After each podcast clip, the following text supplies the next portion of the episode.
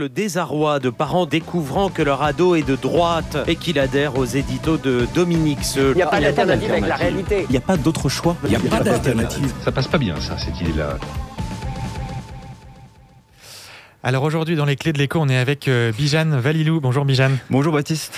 Alors, euh, tu es doctorant en économie à l'Université de Bordeaux. Tu fais partie des six chroniqueurs qui se relayent euh, en ce début d'année chaque semaine au micro des clés de l'écho. Et tu voulais nous parler de l'hégémonie du dollar et de l'échange écologique inégal, c'est ça? C'est ça, exactement. Merci Baptiste de me recevoir.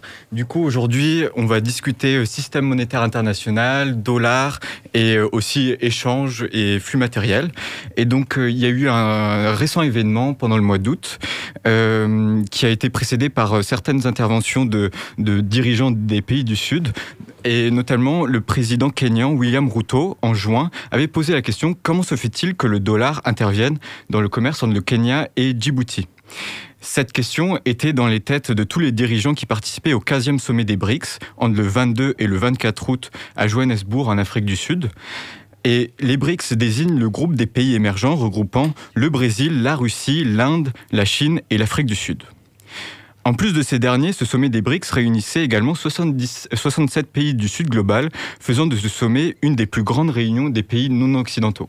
Alors quels sont les éléments, Bijan, qui sont euh, ressortis de ce sommet? Alors l'élément principal est l'élargissement du groupe. Les BRICS deviendront le groupe des BRICS ⁇ avec l'arrivée de six nouveaux pays adhérents, donc l'Argentine, l'Égypte, l'Éthiopie, l'Iran, l'Arabie saoudite et les Émirats arabes unis. Et ce groupe élargi représentera 46% de la population et 36% du PIB mondial. Un second élément qui est ressorti du sommet est la discussion des moyens de réduire la dépendance des BRICS au dollar. Ainsi, par exemple, le président brésilien Lula a évoqué pendant le sommet la création d'une monnaie des BRICS. Néanmoins, le projet n'a pas reçu d'autres échos et l'idée semble prématurée. Qu'est-ce que c'est, Bijan, que cette dépendance au dollar?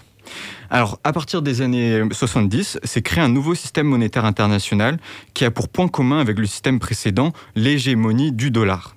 Donc cette hégémonie se caractérise par la capacité des États-Unis à imposer le dollar comme moyen d'échange pour les ressources critiques du système productif.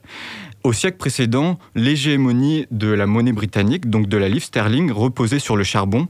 À partir de 1950, l'hégémonie du dollar s'adossera sur le pétrole. Après le premier choc pétrolier en 1973, l'hégémonie du dollar sera assurée grâce aux accords entre les États-Unis et l'Arabie saoudite.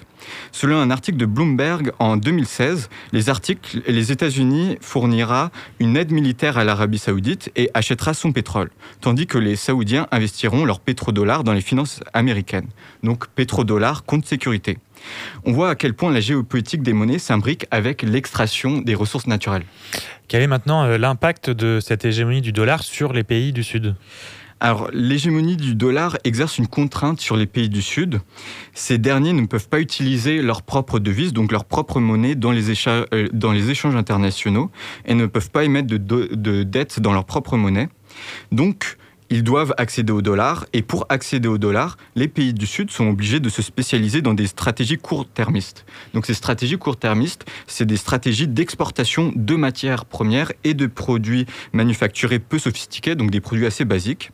Et cela peut créer une situation qu'on appelle une situation d'échange écologique inégal. Donc les pays du Sud exportent vers les pays du Nord des produits, surtout des matières premières, donc avec beaucoup de ressources naturelles incorporées dans ces produits, mais avec peu de valeur ajoutée.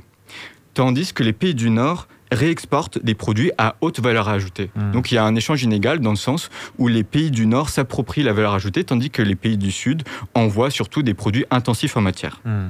Quel futur alors pour cette hégémonie du dollar au vu de l'évolution des groupes, euh, du groupe des BRICS? Alors le dernier sommet des BRICS doit être analysé au vu des tentatives répétées de dédollarisation. Par exemple, en 2018, la Chine lançait des contrats financiers sur le pétrole libellés en devise chinoise, donc le yuan. Encore ici, on voit à quel point le contrôle sur le moyen d'échange des ressources naturelles, donc euh, par exemple le pétrole, est primordial. Mais néanmoins, malgré ces tentatives de dédollarisation, euh, cette stratégie est soumise à deux limites. La première est l'hégémonie persistante du dollar dans les échanges internationaux. Aucune autre devise non occidentale n'arrive à pleinement jouer le rôle de monnaie internationale et le yuan n'y arrive pas. Et la seconde limite est la division du groupe des BRICS. Ces pays sont très peu homogènes et certains pays tels que la Chine ou l'Inde ont une situation conflictuelle. La Chine joue elle-même un rôle contradictoire dans ce groupe. D'un côté, pour se développer et remonter dans la chaîne de valeur, la Chine a accepté d'internaliser sur son territoire des dégradations environnementales. Donc, par exemple, la Chine euh, extrait beaucoup de métaux rares et de charbon en détruisant euh, son environnement naturel. De l'autre côté, pour soutenir sa croissance économique, la Chine a créé des nouveaux liens de dépendance envers les autres pays du Sud, notamment les pays africains, mais tous les pays autour euh, de, la nouvelle route de la soie. Et donc, ces, liens de dépendance permettent à la Chine de se fournir en ressources et en matières premières. L'évolution future du groupe des BRICS et de la dédollarisation dépendront de la position paradoxale de la Chine.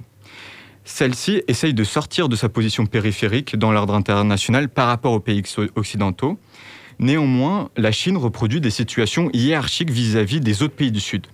Cette stratégie peut rentrer en conflit avec les vœux des autorités chinoises pour un système international plus équilibré et plus multipolaire.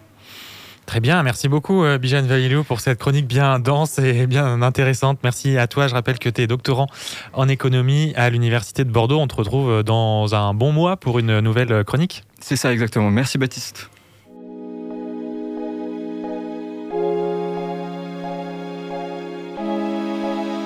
Spectrum.